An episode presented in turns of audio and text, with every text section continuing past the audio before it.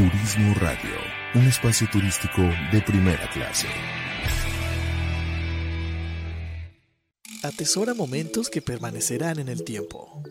Celebra la vida. Festeja sin pretextos. Viaja y comparte. Reserva tu viaje ideal según tu estilo de vida. Reserva en www.faceprice.com.mx. Tu propio estilo, tu propio ritmo, con tu propia visión de viajar. La experiencia de viajar está en un clic.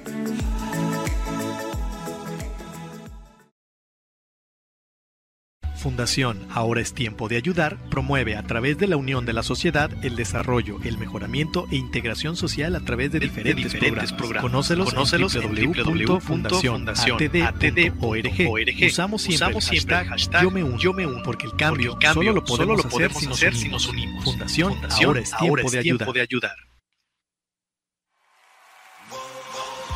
Un espacio, elegido, por el gran hacedor para, compartir, ideas, pensamientos, poesía, poesía diálogo, diálogos. Pero sobre todo, para, ayudarte a descubrir, tu verdadero, yo.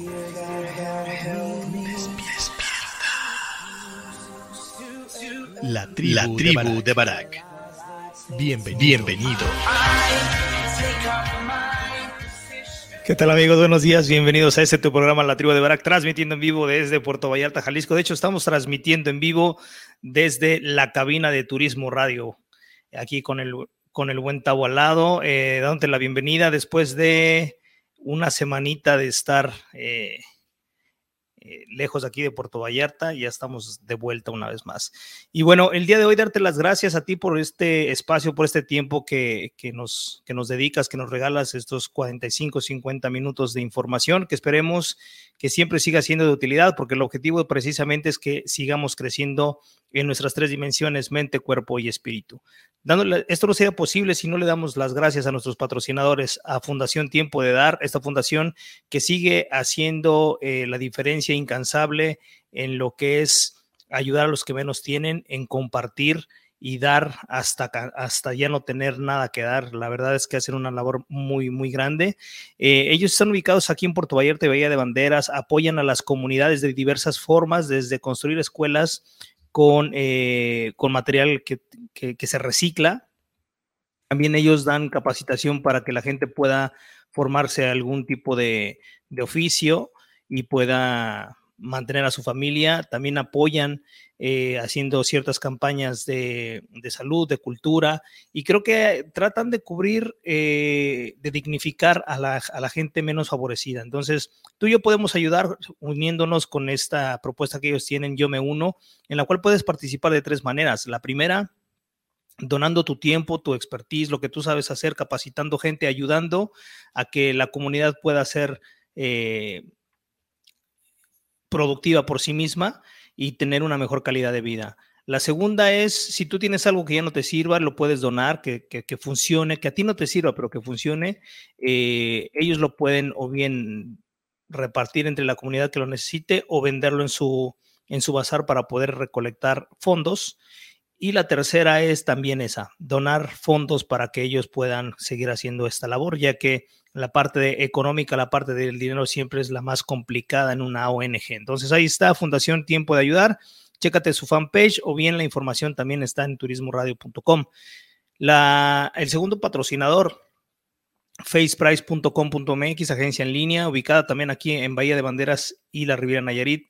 Eh, si tienes algún viaje, chécate su página www.faceprice.com.mx ellos tienen una propuesta diseñada y hecha muy ad hoc al tipo de viaje que tú vas a hacer. Ellos se especializan precisamente en hacerte una propuesta de valor donde tu viaje, el motivo de tu viaje sea el centro de todas las actividades, desde el tipo de hotel, la ubicación del hotel, el plan eh, de alimentación del hotel o sin alimentación, las actividades alrededor de ello, eh, para que tu viaje lo disfrutes al máximo chécate su página www.faceprice.com.mx o bien aquí en turismoradio.com lo puedes, puedes checar también la información. Eh, y por último, cervecería My Pride, esta cerveza que está hecha, eh, cerveza artesanal hecha en Guadalajara y está enlatada de origen para que la puedan disfrutar y hasta aquí en Puerto Vallarta la puedes buscar en diversas eh, restaurantes básicamente, pero también está en la europea y puedes encontrar la cerveza. Entonces, ellos son nuestros patrocinadores. Y bueno, el día de hoy vamos a hablar de los, de los ladrones. Hay de ladrones a ladrones y vamos a, a, tratar de poner en la mesa algunas cuestiones que están pasando en México como país y dónde estamos parados, porque no, no solamente todo es la parte que se ve, la parte de la violencia, que si dicho sea de paso es bastante lamentable.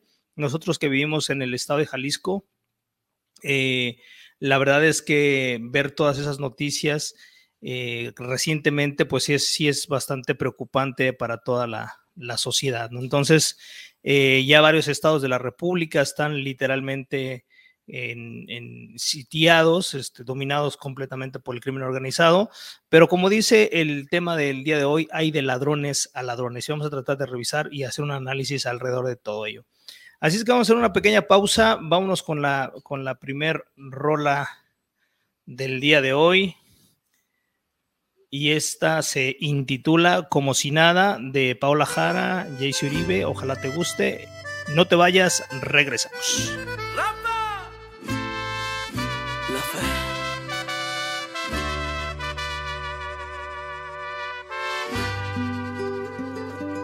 Como si nada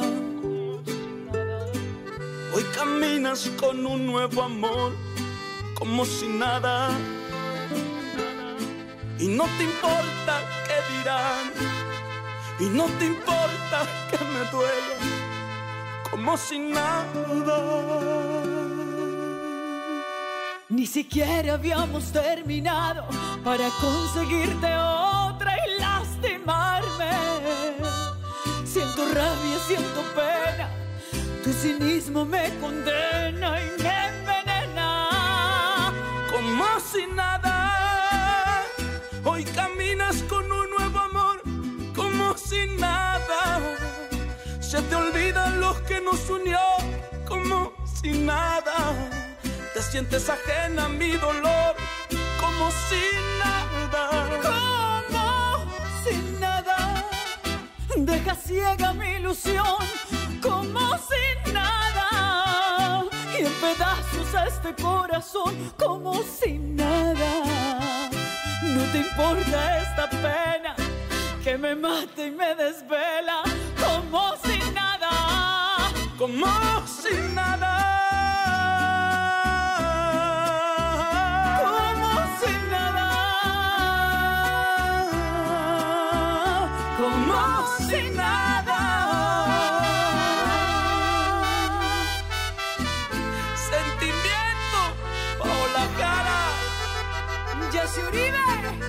Repítela. No me matará tu olvido, pero si me sangra el alma, vas a llorar cuando ya no te dé lo que yo te daba. Como si nada, hoy caminas con un nuevo amor, como si nada. Y se te olvida lo que nos unió, como si nada. Te sientes ajena a mi dolor, como si nada. Como si nada. Deja ciega mi ilusión, como si nada. Y en pedazos a este corazón, como si nada. No te importa esta pena que me mata y me desvela, como si nada. Como si nada. Como si nada. Como si nada, nada, nada. Y bien, ya estamos de regreso una vez más aquí en el estudio de Turismo Radio. El día de hoy vamos a platicar de algo que usualmente no hemos abordado, no hemos abordado aquí en, el programa, ya que tratamos de que sean temas que vayan eh, más hacia la parte eh, de mejora y desarrollo continuo de, nuestro ser. Sin embargo, sin embargo, creo que es un tema importante porque la afectación que estamos teniendo no solamente es a nivel ya de seguridad, tiene que ver ya con una manera eh, que debemos cambiar en cuanto al chip, eh, no solamente para protegernos de los robos, sino para también revisar qué es lo que nosotros estamos haciendo como individuos y como sociedad, eh, que estamos aportando oportunidades para dar paso a, diversos tipos de, en este caso de robos. ¿Y por qué quiero referirme al robo? Porque eh, hay muchas maneras de, robar, de defraudar. Y, si bien es cierto que el crimen organizado tiene, tiene buena parte cubierta de esto, eh, no nos vamos a, no me quiero parar con el tema de la violencia porque eso creo que es harina de otro costal. Sin embargo, quiero que abordemos algo desde, como solemos hacer, desde diversas aristas. Y voy a iniciar con a narrarte algo que me encontré en internet que, que me hizo que me hizo reflexionar acerca de precisamente cada situación se origina en diversas causas y tiene diferentes análisis. Este es un suceso, un suceso, escrito y narrado, el cual nos va a llevar a una reflexión parte por parte y nos vamos a dar cuenta que más, más atrás, más profundamente en el, en el acto de robar, viene una parte también eh, cultural, ideológica y muchas veces de, de, una desconexión social completamente ya desbordada que, que ya no tiene sentido. Al final de cuentas, nuestra parte egoica, nuestra parte egoísta, nuestra parte avara, se sigue haciendo presente y cada vez más eh, es más común que, que ya no haya un tipo de pudor o de respeto a ningún tipo, ni al clero, ni a los viejitos, ni a las viejitas, ni a las mamás, ni a los embarazados. Literalmente, eso ya no importa. Los niños también son víctimas de, esta, de, esta violencia eh, silenciosa, que va directamente hacia la formación. Entonces, inicio con esta narración y dice, situación. Un ladrón entró al banco gritando a todos, que nadie se mueva, el dinero no es de ustedes, su vida en cambio les pertenece. Aquí termina la primera cita. Todos en el banco, en silencio, lentamente se tiraron al piso. ¿Qué tiene que ver con esta primera parte? Dice, a esto se le llama conceptos para cambiar mentalidades. Cambia la manera convencional de pensar en el mundo. Aquí lo que hace el ladrón es poner en perspectiva que el dinero en efecto, pues el dinero es dinero y, literalmente no te pertenece porque van a robar al banco, van a robar a la entidad.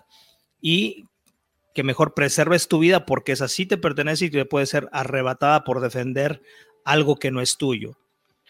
Luego, cuando hagamos el análisis, regresaremos a punto por punto para, para yo darte mi opinión con relación a diferentes aristas sobre esto que, estamos leyendo. En eso, continúo, en eso una mujer se acostó eh, provocativamente en uno de los escritorios, pero el ladrón gritó, por favor, compórtese, se trata de un robo, no de una violación. A esto se le llama ser profesional. Enfócate en lo que estás especializado en hacer, no te distraigas. Continúo. Mientras los ladrones escapaban, el ladrón más joven, con una especialidad, es decir, una maestría en negocios, le dijo al ladrón viejo, que apenas había terminado la primaria, oye viejo, contemos cuánto nos vamos a llevar. El ladrón viejo, evidentemente enojado, le replicó, no seas estúpido, es mucho dinero para contarlo. Esperemos a que las noticias nos digan cuánto perdió el banco. A esto se le llama experiencia. La experiencia es más importante que un papel de una institución académica. Dice aquí, luego lo, platicaremos más tarde porque esto nos va a llevar a otro análisis. Continúo. Una vez que se fueron los ladrones, el gerente del banco le dijo al supervisor que llamaba inmediatamente a la policía. Alto, alto. Antes consideremos los 5 millones que nos faltan del desfalco del mes pasado y lo reportamos como si los ladrones también se los hubieran llevado. El gerente dijo, correcto. A esto se llama gerencia estratégica, sacar ventaja de una situación desfavorable. Al día siguiente, las noticias de la televisión se reportó que se habían robado 100 millones del banco. Los ladrones solo pudieron contar 20 millones. Los ladrones muy enojados reflexionaron, arriesgamos nuestras vidas por miserables 20 millones, mientras que el gerente y su gente se robó del banco 80 millones en un parpadeo. Por lo visto, conviene más estudiar que, conocer el sistema que ser un, un ladrón. Esto es conocimiento tan valioso como el oro. El gerente del banco, feliz y sonriente, se sintió satisfecho ya que sus pérdidas en el mercado cambiario fueron cubiertas por el robo. A esto se llama aprovechar las oportunidades. Moraleja, dale un arma a un hombre y podrá robar un banco. Dale un banco a un hombre y podrá robarle a todo el mundo. En esta situación, más allá de las moralejas que vamos a ir revisando, me gustaría detenerme en cada, en cada reflexión que hace del suceso, porque aquí es donde, donde, donde por encima pareciera que la narración se puede convertir un poco cínica y un poco pedagógica con relación al aprendizaje que se puede tomar de ello, tiene que ver con una manera muy mercantilista de cómo estamos viendo la relación interpersonal en el, en el que hoy vivimos. La parte de la, de la ética literalmente se ha esfumado de nuestras vidas. Y no estoy hablando con un juicio de valor hacia afuera, sino también hacia adentro, hacia mí mismo, de qué manera yo también me he metido tanto en este rollo, es decir, he crecido en esto, que la parte ética cada vez es más difícil de poder evaluar y sopesar con la fuerza con que si, con, la seriedad que se debiera. La, ética en, los años pasados, aunque había mucho rigor por parte de, de, los abuelos y de los tatarabuelos, eh, si bien es cierto que no eran perfectos y también eran muy incongruentes en algunos sentidos, habría algo que tenía que ver con la sociedad que no solamente era aparentar, sino ser una persona honesta y que no deshonraras a la familia. De esto hecho, esto en Oriente es todavía muy, eh, muy visto y, sigue llevado al extremo, donde la gente por, esas razones puede llegar a suicidarse. Entonces, me gustaría que, vayamos eh, analizando punto por punto. El primer concepto es eh, el concepto de cambiar mentalidades. Creo que algo que tiene que ver mucho con eso es cómo vemos la vida. Literalmente, cuando tú piensas en la vida, cuando tú piensas en éxito, cuando tú piensas en logros, estoy seguro que lo primero que te viene a la mente es tener una una buena vida económicamente hablando, es decir, una buena casa, un buen auto, eh, a lo mejor ahorros, una empresa o ser una persona eh, importante o alguien reconocido, un artista, alguien que gane mucho dinero y que pueda tener eh, la fortuna de darse ciertos lujos. Cuando tenemos esa mentalidad de por medio, no importa otras cosas. ¿Qué otro tipo de cosas? El que lo que hagas sea algo que te gusta, punto número uno el que lo que hagas sea algo honesto, que no te daña a ti, que no daña a nadie más, el cómo lo hagas, que siempre vaya la ética por delante, es decir, no es hacerlo por hacer, sino tiene que haber un sustento que, que sea propositivo, que no sea solamente al lamentón, que no sea hacer las cosas al, al ahí se va, o lo hago para que funcione tres días y luego pues el que lo arregle el que viene atrás o el del turno siguiente, es decir, realmente hacer las cosas como se tienen que hacer eh, supone mucho más que buena voluntad, supone una cuestión ética, pero una cuestión de repetición en todo lo que hagas. Eh, no me quiero poner bíblico tampoco, pero, pero hay una parte de, de, la Biblia como enseñanza que me gusta, que dice, em, si eres fiel en lo pequeño, serás fiel en lo, en lo, más grande. Y eso es verdad. Cuando, si nosotros queremos ser disciplinados y queremos ser disciplinados solamente para cosas grandes y no lo somos en los pequeños detalles como eh, pararte siempre a la misma hora, si te gusta, eh, si quieres tener una vida sana, pues hacer ejercicio, comer todos los días sanamente, eh, no solamente comer tres días verduras y el resto, el fin de semana te vas a los tacos y la birria y el menudo y 40 mil tortillas, porque entonces no estás siendo realmente constante, no estás cuidando los pequeños detalles. A eso se refiere, creo yo, en la parte de, del cambio de mentalidad. Hemos cambiado la mentalidad del tener por el ser y ese es un viejo debate que desde que yo era niño lo escuchaba, no lo entendía bien y ahora lo veo por todas partes. Incluso en las nuevas generaciones es todavía más evidente porque no les importa cómo conseguir un buen celular. El punto es conseguirlo, el punto es presumirlo, el punto es usarlo, es, que me vean en las redes sociales que soy feliz, que, que, que tengo, que poseo pero realmente el ser, el ser se ha minimizado, eh, se ha ridiculizado incluso. Esos memes que de repente nos pueden llegar a dar risa, porque, porque sí, algunos son muy graciosos, evidencian y, ridiculizan la manera en que podemos llegar a ser, no de, no de una manera honesta para ser propositivo, sino de una manera cínica de decir, pues sí, así es, y está, está chido, está cagado, está de risa, y no importa porque de lo que se trata la vida es de tener y de ser feliz y de no negarse, no negarnos nada.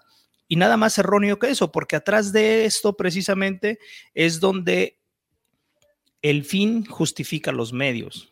Y entonces, pues se vale, si el, objetivo es tener dinero, bueno, pues déjame defraudar y déjame engañar y déjame subirle dos pesos al, a lo que vendo para que pueda yo hacer billete a costa del otro la ética se, se suma. Luego viene otro concepto que se llama ser profesional. Enfócate en lo que estás especializado a hacer. El ser profesional tiene que ver con el expertise, pero también el ser profesional tiene que ver con hacer bien las cosas, que es un poco lo que te decía. El ser profesional tiene que ver con, con realmente documentarte, practicar, entrenarte, eh, eh, poner en duda los conocimientos que tienes hasta el momento, volver a leer, volver a tener eh, pláticas profundas con alguien que no piense como tú, porque si yo platico solo con gente que piensa como yo, pues lo único que estoy buscando es un sesgo de confirmación que me digan que yo tengo la razón. Y nada más dañino para mí mismo y para la sociedad que, pensar que, cada uno de nosotros es el rey de la eh, es el, es el rey y que tenemos la razón. Porque no evolucionamos de esa manera, nos engañamos y nos mentimos y nos, ah, nos enamoramos de nuestras propias eh, limitaciones. La otra, experiencia. La experiencia es más importante que un papel de la institución académica. Y aquí puede haber dos posturas que me gustaría poner en perspectiva. Em, a lo largo de mi carrera hotelera, eh, yo era técnico en turismo, es decir, yo solamente tu, hice la, secundaria, un, año de bachillerato y luego me metí directamente a carrera técnico en turismo, del cual me siento orgulloso. Eh, sin embargo, con, por medio de la experiencia y el trabajo pude llegar a, a posiciones directivas en una cadena internacional donde literalmente solo mi asistente y yo no teníamos licenciatura, todos los demás tenían como mínimo licenciatura y algunos de ellos ya tenían maestrías. Sin embargo, en la, en la, práctica, pues era gente mm, regularmente un poco más joven que yo, no mucho, eh, pero obviamente los años que yo me ahorré de escuela, pues los invertí trabajando y los años que ellos estudiaban, pues no, no tenían una, una, práctica ni un conocimiento profundo de, de, la materia, en este caso de ventas en los hoteles. Y, y yo por algún momento desdeñaba precisamente la educación formal porque yo veía que yo había logrado más con, menos preparación. Y, nada más erróneo que, eso, porque si bien es cierto que tenía que ver con, con oportunidades que aproveché, tenía que ver con mi capacidad, tenía que ver con, la manera en, yo prepararme día a día y no, no quedarme estancado en ningún tipo de cosas, eh, también minimicé por muchos años la importancia de la educación formal. Eh, hoy que estoy estudiando la licenciatura en psicología, me doy cuenta que que desperdicié mucho tiempo también, porque no está peleado el que tú vayas ganando experiencia y seguir estudiando, porque lo vas a hacer cada vez mejor, de una manera más profesional, es decir, más técnicamente, eh, más depurada tu técnica, tu, tu, detalle, tu manera de hacer las cosas en lo que hagas, pero también la experiencia te va a ayudar a que esa, esa teoría la vayas aterrizando y tú mismo vayas encontrando eh, la manera de hacerlo. Lo que nos pone en perspectiva que la educación formal te da una guía, pero realmente cuando tú la aplicas y tú eh, pones en, duda ciertas teorías que a lo mejor son válidas, pero hay muchas maneras de hacer las cosas y hay diferentes eh, personas y académicos que han encontrado diferentes soluciones para un mismo problema, ¿por qué no explorar más allá? Entonces, eh, la experiencia es importante, pero también la instrucción académica es, es es igualmente importante. Yo lo pondría en ese sentido desde mi punto de vista. Luego vamos a la parte de gerencia estratégica, sacar ventaja de una situación desfavorable. Creo que en esa parte nos hace falta mucho y tiene que ver con la manera ennegrecida que, en la que a veces vemos las circunstancias. Hay un, hay un cuento cortito que te voy a, relatar para ver, tratar de ejemplificar esto. Em, dicen que em, estaba un, creador de caballos en, en su rancho y de repente se le escapan eh, dos caballos, dos caballos pura sangre, y los vecinos que se enteran van y le dicen, oye, este, no sé, Gustavo, oye, Gustavo, me da, me apena mucho que, que se te hayan ido los caballos, qué mala suerte, caray. Y, y para esto Gustavo responde, buena suerte o mala suerte, la verdad es que no lo sé. Al poco, los pocos días regresan los caballos al rancho al criadero, pero con, muchos caballos salvajes. Es decir, se fueron dos y regresaron 20, por decirte. Entonces los vecinos van otra vez dicen, oye, pues qué buena suerte, ¿no? Porque regresaron y aparte trajiste más. Eh, trajeron más. Y Gustavo dice, pues buena suerte, mala suerte, pues no, no lo sé, todavía no lo sé. Eh, el hijo del, del, granjero en edad de 18 años más o menos quiere domar uno de estos caballos el caballo relincha, brinca, lo tira y se lastima una pierna, literalmente fracturada, no la puede mover. Entonces llegan los vecinos y le dicen, oye, qué mala suerte. A lo que Gustavo responde, buena suerte, mala suerte, no lo sé.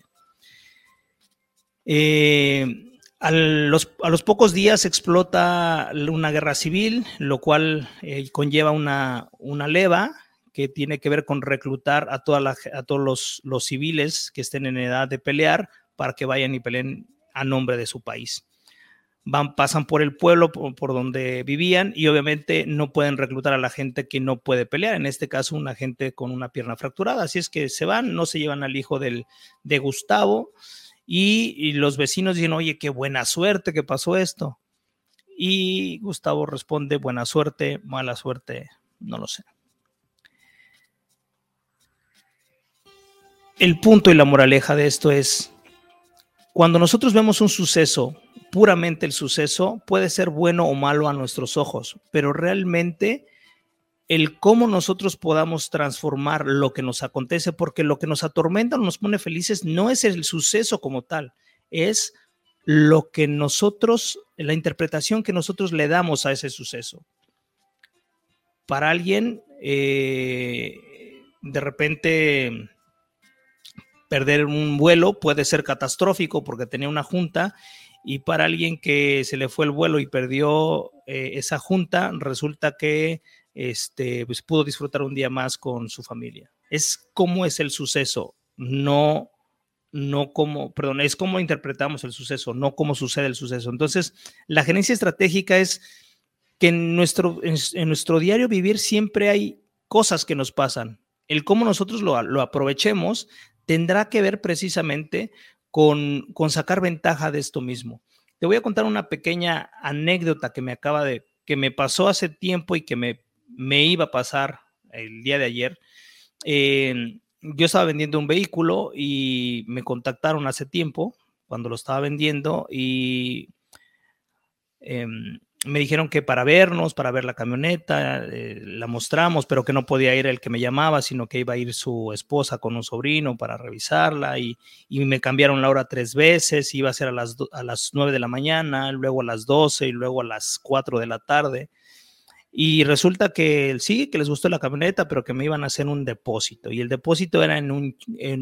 era en cheque, pero no me dijeron que era cheque. Entonces, cuando en teoría me mandan la ficha del depósito, es un cheque salvo buen cobro, pero yo les tenía que dar la camioneta porque según esto ellos se tenían que regresar a Guadalajara el día de ese día que estaba. Para no hacer el cuento largo, algo me, no me inspiró mucho confianza y yo dije, pues si no el, si el dinero no entra en, firme, no, no te doy la camioneta. Y al final, bueno, pues no entró en firme, no se las dio. Y evidentemente era em, un intento de, de, de fraude por diversas razones, pues al final este, algo, algo no estaba bien y, no me dejé eh, engañar ni que me ganara la misión porque yo quería vender la camioneta. El día de ayer también me contactan porque estoy eh, también vendiendo, vendiendo un, una computadora y pasa algo muy parecido. Me dicen que si les mandaba fotos, videos, este, que era para su hija de siete años, pero que él estaba trabajando en la fiscalía, no podía irla a recoger, iba a mandar un Uber y que en cuanto llegara el Uber me, le dijera para que me mandara la transferencia, le diera al Uber la computadora y él me, me hacía la transferencia. Y yo le dije, sí, está muy bien, solamente que la transferencia tiene que ser en firme, es decir, que el dinero esté disponible. No es que me mandes un pantallazo y yo voy a soltarla. No acabé de decirle eso cuando me colgaron. ¿Qué pasa? Que obviamente es, otra vez, es un modus operandi de un intento de fraude. ¿A dónde viene la gerencia estratégica de mi parte? que un suceso que ya me había pasado, cuando yo lo empiezo a concatenar con algo que me había pasado y empiezo a entender que va por ahí, pues me da la alerta de, poner más cuidado en cómo voy a, gerenciar ese suceso que me estaba pasando. Y bueno, me ayudó a, salir del, del, embrollo porque omití muchas partes del suceso pasado, pero estamos hablando de que entre que me quitó mucho, mucho tiempo, eh, lo del vehículo, pero aparte en la cuenta donde se tenía que depositar, eh, nos la bloquearon como por 10 días, algo así. Desconozco el banco, no me supo decir cómo, pero no nos quitaron dinero ni nada, pero la cuenta se quedó bloqueada. Entonces sí fue un, rollo como complicado. Y siguiendo con, con, el, con, con lo que estamos analizando, dice que el conocimiento es tan valioso como el oro. Definitivamente hay algo que, hemos desdeñado mucho desde mi punto de vista o que algunas personas desdeñan y es el conocimiento. El conocimiento es la manera más eficiente de poder generar eh, beneficios para tu vida, no solamente a nivel económico, sino a nivel de poder entender tu vida, de poder entender al otro, de poder darle un buen consejo a tu hijo cuando lo necesita, el conocimiento te invita a no cometer tantos errores. El conocimiento te invita también a poder repensar el tipo de futuro en el que quieres convertir a tu país. Es decir, el conocimiento como tal, de entrada te puede generar dinero, eso es cierto, pero te va a generar otros bienes mucho mayores que eso. Si bien es cierto que el conocimiento no usado no sirve para nada, el simple hecho de poseerlo te puede ayudar para que en momento dado tú puedas tener ciertos marcos de reflexión, ciertos, marcos teóricos, para poder tomar decisiones, para poder ser menos errático y ser más eh, certeros en, lo que queremos hacer y cómo lo queremos hacer. El conocimiento como tal debería de ser uno de los objetivos en la vida, conocer lo más que podamos, no solamente para engrandecernos, más bien no para engrandecernos, sino para poder entender mejor a qué venimos. Nuestra vida es tan corta y no nos damos cuenta que desperdiciamos mucho tiempo. Hoy en día eh, tenemos muchos distractores. Y el problema de eso es que hemos convertido nuestra vida en una vida de entretenimiento. Nos entretenemos con las noticias, es decir, no nos informamos para poder tomar decisiones o para poder saber qué hacer. No, nos entretenemos, nos entretienen las películas, nos entretienen las revistas, nos entretienen los memes, nos entretienen, híjole, pues se entretiene todo. Hay mucho entretenimiento, mucha distracción. ¿Y por qué hay mucha distracción? Porque realmente no hemos podido, no conocemos lo padre y lo enrique, lo, la manera tan rica, tan enriquecedora de poder convivir y compartir tiempo contigo mismo, tiempo con tu familia, tiempo con tus proyectos, tiempo con tu manera de repensar las cosas que has hecho tiempo para poder explorar tu espiritualidad y no estoy hablando de religión, estoy hablando de tu espiritualidad. La espiritualidad, como se concibe en, tema filosófico, es mi relación conmigo hacia adentro y conmigo hacia los demás, en todo sentido. Esa es la espiritualidad. Nos, eh, hacia los demás, hacia lo demás, hacia afuera. Es decir, no solamente con las personas, con los animales, con las plantas, con la comida, con, con los sueños, con los miedos, con todo eso, eso es la espiritualidad. Y por último, aprovechar las oportunidades. Bueno, eso ya lo dijimos un poco, lo, voy a dar por sentado como un punto, como un punto claro. Y la moraleja dice, dale un arma a un hombre y podrá robar un banco. Dale un banco a un hombre y podrá robarle el mundo. Los robos también están literalmente de cuello blanco. Em, se están cayendo muchas inversiones. Eh, hace poco vi que alguien en Jalisco se suicidó porque prometía, eh, prometía rendimientos del 3% diario, algo así, sobre, sobre lo que invirtieras. Y mucha gente invirtió, ahora sí que le llegó por la avaricia y esa persona ya no tenía para dónde darle, se suicidó y mucha gente, pero mucha gente, estamos hablando de 10 mil personas en teoría que, están, que, se supone que invirtieron con él, eh, invirtieron desde 100 mil hasta 10 millones. O sea, imagínate el brongonón en, el que pasa simplemente por creer en que tu dinero va a crecer en 15 días el triple o el cuádruple. Creo que, que en esa parte también gana la, la avaricia y la codicia. Bien, vamos a hacer un, un, corte para irnos con el siguiente bloque musical. Saludos a Gabriel Polanco que nos escucha de Crystal eh, Gran Nuevo Vallarta. Gracias, Gabo, por escucharnos. Y vámonos con esta rolita también de corte, de corte colombiano, que es Ahora que te vas de Francia. Disfrútala y regresamos.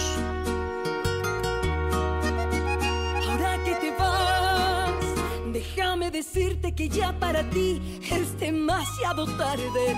Ahora que no estás He vuelto a vivir, ahora ya soy feliz y gracias de mi parte no puedo negar que fuiste importante, pero al mismo tiempo me hiciste llorar y hoy me atrevo a olvidarte. Y ahora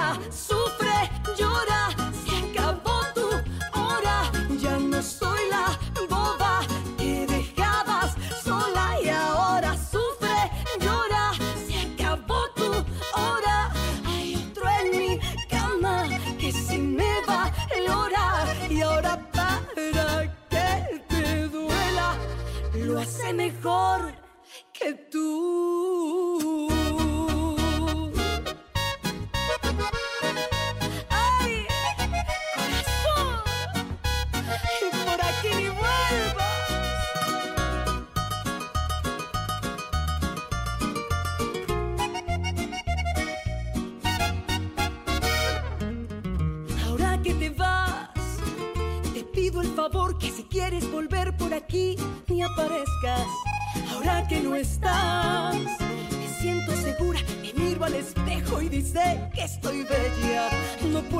Puedo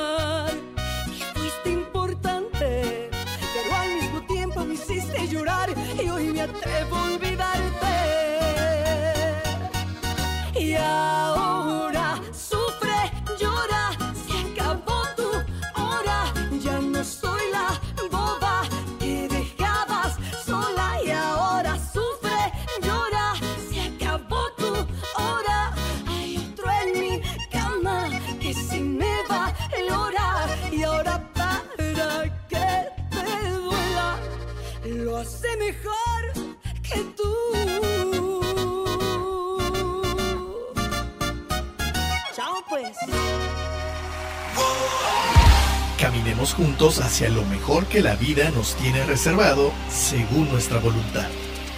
La tribu de Barak. Regresamos. Fundación Ahora es tiempo de ayudar promueve a través de la unión de la sociedad el desarrollo, el mejoramiento e integración social a través de diferentes programas. Conócelos en www.fundacionatd.org. Usamos siempre el hashtag Yo me uno, porque el cambio solo lo podemos hacer si nos unimos. Fundación Ahora es tiempo de ayudar. Atesora momentos que permanecerán en el tiempo. Celebra la vida. Festeja sin pretextos. Viaja y comparte. Reserva tu viaje ideal según tu estilo de vida. Reserva en www.faceprice.com.mx. Tu propio estilo, tu propio ritmo, con tu propia visión de viajar. La experiencia de viajar está en un clic. Cuerpo, alma y espíritu. Las tres dimensiones de tu ser interactuando en completa armonía. La tribu de Barak. Estamos de regreso. que evi- evidencia que no hay una necesidad, eh, perdón, un compromiso de hacer las cosas por servir, de hacer las cosas porque México sea más grande, porque haya más equidad. Y, y hay desde corrupción hasta, hasta una manera muy, muy, muy pobre de, de ver, de ver a México y de ver las posibilidades que tenemos. Eh, se, desde el propio, em, desde la propia distribución del presupuesto, donde ahora con para la educación no hay, no hay eh, más que recortes, donde han dejado a, mamás sin guarderías. Eh, hay muchas maneras de que nos está robando la clase política y, y creo que es, es, tiempo de realmente reflexionar y, y marcar una pauta de qué, qué, tipo de México queremos, qué tipo de sociedad queremos, porque no solamente se trata de México. Eh, también hay países que la están pasando muy mal en, Sudamérica, en África, y, cada uno de nosotros con, mucho derecho está preocupado por lo que acontece en, tu vida, con tu familia, pero seamos, abramos nuestros ojos y veamos que hay gente que la está pasando peor, mucho peor. Los incrementos, fíjate bien, los incrementos en, los precios, o sea, la inflación según el gobierno es de 8.15 o 8.95, no recuerdo, acumulado al mes de junio, que ya, ya es mucho, o sea, es, es, un, es un, un buen trancazo. Sin embargo, si realmente lo aterrizas a lo que tú gastabas en el súper en enero y lo pones a lo que gastas ahorita, estás hablando de una pérdida adquisitiva de un 30%. Ese 30% tiene que ver con, sí, incrementos porque se encareció el petróleo al inicio, la cadena de suministro se ha roto y vivimos en una sociedad o en un modelo económico donde la especulación es más grande que realmente el mercado. Es decir, si se rompe la cadena de suministros y la gente sigue necesitando rollo, por, decirte un ejemplo, bueno, pues como hay poco, si valía tres pesos, lo voy a poner a cinco. Y como no hay, y como lo necesitan, pues me lo van a tener que comprar. Sin realmente agregarle valor, si, si ellos no están eh, invirtiendo más para generar ese, ese rollo de papel, solamente por la especulación les suben dos pesos, es decir, casi el 60, 70%, al final la sociedad lo va a pagar. Entonces, el modelo económico está hecho literalmente para favorecer a las grandes inversiones, esa es la verdad, y para que el pueblo siga pagando esa, esa especulación. Eh, ¿qué, no sé si, si, recuerdan cuando recién entró el gobierno de López Obrador, nos quedamos sin gasolina en varios lugares. En, en, Vallarta no fue el caso, al menos nos quedamos creo que sin, sin roja, pero había de la verde, entonces no teníamos tanta bronca, pero en esos momentos también me tocaba tener, atender un hotel en, unos hoteles en Huatulco, y en Huatulco fue un caos, porque literalmente fue una semana donde, donde no había gasolina, o sea, no había de ninguna, y tenías que hacer, llevaban una vez al día, una vez al día, creo, una vez a la semana, algo así, y te despachaban de a tres litros, de a cuatro litros, y las colas eran enormes. Es decir, es un, es un, un energético que lo necesitamos, y como lo necesitamos para que funcione la economía, bueno, pues a partir de eso se vienen los incrementos de muchas cosas. En México, siendo un país tan grande, tenemos que transportar de punto a punto muchas, eh, mucha producción, desde, desde maíz, frijol, eh, este, verduras, carnes, lo que se te imagine. Eh, sube, gasol sube el petróleo, sube la gasolina, evidentemente, pues suben los precios. Aunque hay que decirlo, el gobierno ha estado subsidiando el precio de la de la gasolina y aún así el precio de, los, de la vida ha sido más cara. También la, la ley de la oferta y la demanda está encareciendo las, las viviendas y entonces ahora tenemos por donde quiera, al menos aquí en Puerto Vallarta, muchos Airbnb, la mayoría del tiempo desocupados porque solamente son vacacionales y la gente que trabaja acá o que vive acá no tiene una manera de poder rentar un lugar decente con un precio accesible. ¿Por qué? Porque como mucho, mucha vivienda está enfocada ya al Airbnb, ya no hay manera de, que haya una vivienda. Entonces eso está generando ciertos caos. La mano de obra obviamente está muy complicada para conseguirla en, el turismo. Aquí tú te metes a, Facebook o agarras el mano a mano, que para la gente que no es de Vallarta es, un, es una publicación donde se ponen todas las vacantes pues hay vacantes de lo que quieras, desde gerentes hasta mozos, pasando por, por capitanes, por subgerentes, por eh, ama de llaves, por muchas cosas, y no nada más en la, en la hotelería, también en los restaurantes, en las farmacias, donde quiera yo veo, se solicita empleado. ¿Y por qué? Porque los sueldos son pobres para poder vivir. Entonces la gente necesita buscar otras maneras diferentes de vivir. Y si, y si tú te pones a ver, hay mucha venta por, por internet de todo tipo, de todo tipo de cosas. Hay, al menos en México, hay una gran cultura gastronómica, es decir, nos encanta la guzguera y entonces cada vez ves más puestos de todo. Eh, la cultura, el trabajo informal. Eh, hay mucha gente trabajando en plataformas de reparto, en, en Uber, en Didi, en Rapid, en InDrive, en todas estas eh, porque de alguna manera ganas más dinero sin estar tanto tan, tan anclado. Es decir, las grandes empresas nos robaron tanto de nuestro tiempo porque el dinero era lo, de menos, es decir, lo que nos pagaban o lo que le pagaban las grandes empresas a, a los empleados, sí eran dinero, pero realmente lo que se está robando es el tiempo y el tiempo no regresa.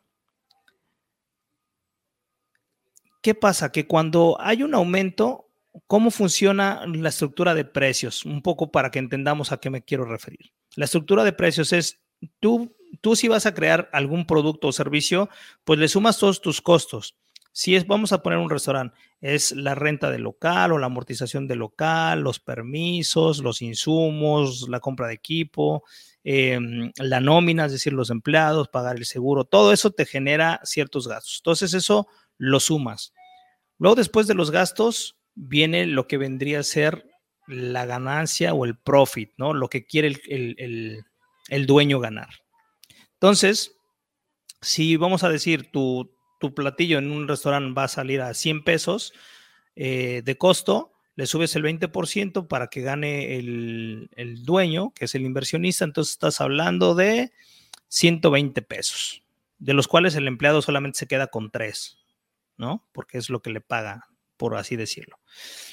¿Qué pasa? Que cuando eh, viene la inflación, pues suben todos los costos. Pero entonces, si tú, ¿qué es lo que dice el, gobierno? ¿Cuál es la teoría? Si le subo también al, al salario mucho, pues eso va a encarecer el producto, cualquiera que este sea. Entonces, pues genera más inflación. Entonces, hay que subirle al empleado lo menos posible. Entonces, suben todos los insumos, insumos, perdón, el empleado le sube un poco y esto genera otra vez. Entonces, antes se vendía en 100, ahora se va a vender en 110, pero sobre esos 110, el 20% sigue siendo el mismo. Es decir, ya no son 20 pesos de ganancia, ahora son 23 pesos de ganancia.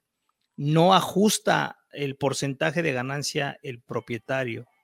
Entonces, esos márgenes de, ganancia, mientras más caro, más grande. ¿Y qué pasa? Que entonces el que, el que está pagando todo ese, ese, exceso, pues es el consumidor, quien, quien es menos beneficiado es el trabajador y el dueño es el más beneficiado. Es decir, las, los grandes capitales por eso se están volviendo cada vez más ricos. Mientras más inflación, más ricos se vuelven hay más incentivos, hay manera de comprobar este, impuestos, de evadir impuestos. Eh, y entonces, pues el único que paga el impuesto completito es el que se lo descuentan de nómina. El trabajador eh, formal es el que la lleva a la de perder. Un trabajador informal por lo menos pues, no, no paga impuestos, pero tampoco tiene acceso a prestaciones de servicios y de retiro, que eso se genera en un problema cuando llegamos a poblaciones con edad avanzada. Es decir, se nos está robando de muchas maneras Tú vas a una tienda y si la tienda, aparte de que los productos le subieron cuatro pesos y el de la tienda, pues como es, es el único de la colonia y está bien alejado y sabe que te va a dar flojera ir hasta la colonia siguiente o hasta cuatro calles, pues le sube otro peso. ¿Y quién termina pagándolo? Pues el consumidor.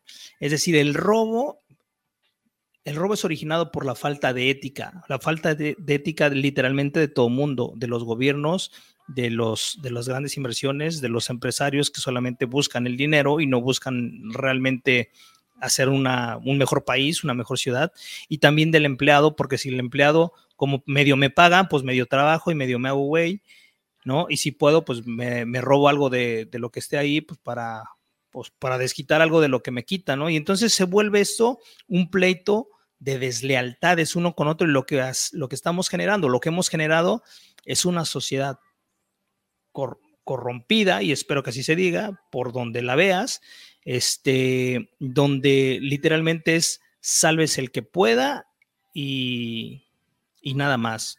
No hay una integración, no hay un modelo social que podamos seguir y todo parte literalmente de una educación que vamos arrastrando. Entonces, la invitación es ver de en qué manera tú como individuo puedes ayudarte a ti y ayudar a los que están a tu lado y ellos a su vez para que vivamos en un mundo un poco más ético, donde si realmente vas a trabajar, da lo mejor de ti, ve el resultado de tu trabajo en tu trabajo, porque esa es la, mejor paga. Eh, si puedes cambiar a hacer algo que te gusta, chido, y si no, pues ojalá puedas aprender a amar lo que, lo que haces, pero el, el punto es que cuando nosotros vemos con un prisma de ética y de una ética reflexionada, una ética propia, en el nivel de que tu conciencia lo permita, créeme que ese, esa escala mm, nos ayuda como sociedad. Te ayuda a ti como persona, nos ayuda como sociedad, pero sobre todo le ayuda a la sociedad, a las sociedades que vienen. Ya nos acabamos el, el, el, ecosistema, el mundo tiene 30 años para vivir, si no hay retorno, no hay retorno. Eh, entonces, pues tenemos muy poco tiempo para, para hacer cambios sustanciales, pero no pensando que el gobierno los va a hacer pensando en lo que tú puedes hacer y lo que puedes ayudar a las próximas generaciones a hacer.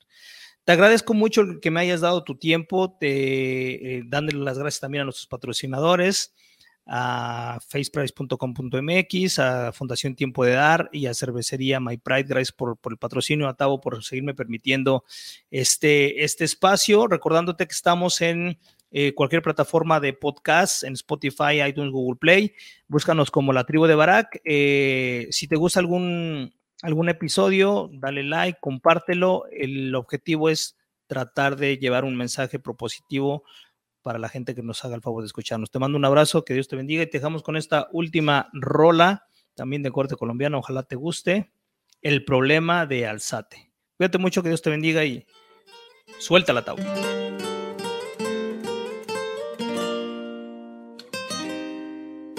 Pipe, ahí va. El problema es que a mí, ya no me duele. ¿Qué pasó que no te veo tan bonita? Si conmigo te veías, mamacita. Pero te fuiste y no te importó si me dolía ¿Qué pasó con el que dijo que te amaba? ¿Qué pasó que ahora me llamas de madrugada? Que me quieres, que me extrañas en tu cama. El problema es que por ti ya no siento nada.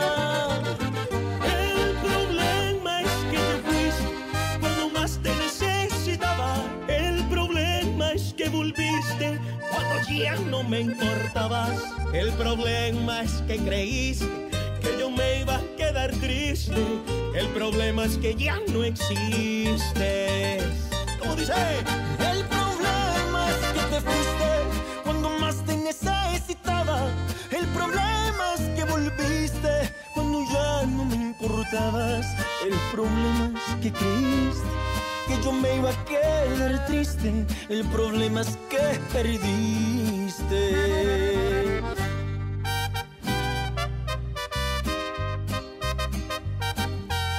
Es que ya perdiste, ya no me duele. Pipe bueno, ay, ay, ay, así es que es, alzate, papá. El problema es que a mí ya no me duele. ¿Qué pasó que no te veo tan bonita? Si conmigo te veías, mamacita. Pero te fuiste y no te importó si me dolía. ¿Qué pasó con el que dijo que te amaba? ¿Qué pasó que ahora me llamas de madrugada? Que me quieres, que me extrañas en tu cama. El problema es que por ti ya no siento nada. El problema es que te fuiste cuando más te necesitaba. El problema es que volviste cuando ya no me importabas. El problema es que creíste que yo me iba a quedar triste. El problema es que ya no existes.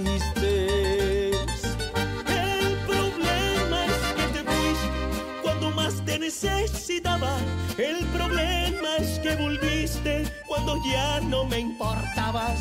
El problema es que creíste que yo me iba a quedar triste. El problema es que. El problema es que perdiste.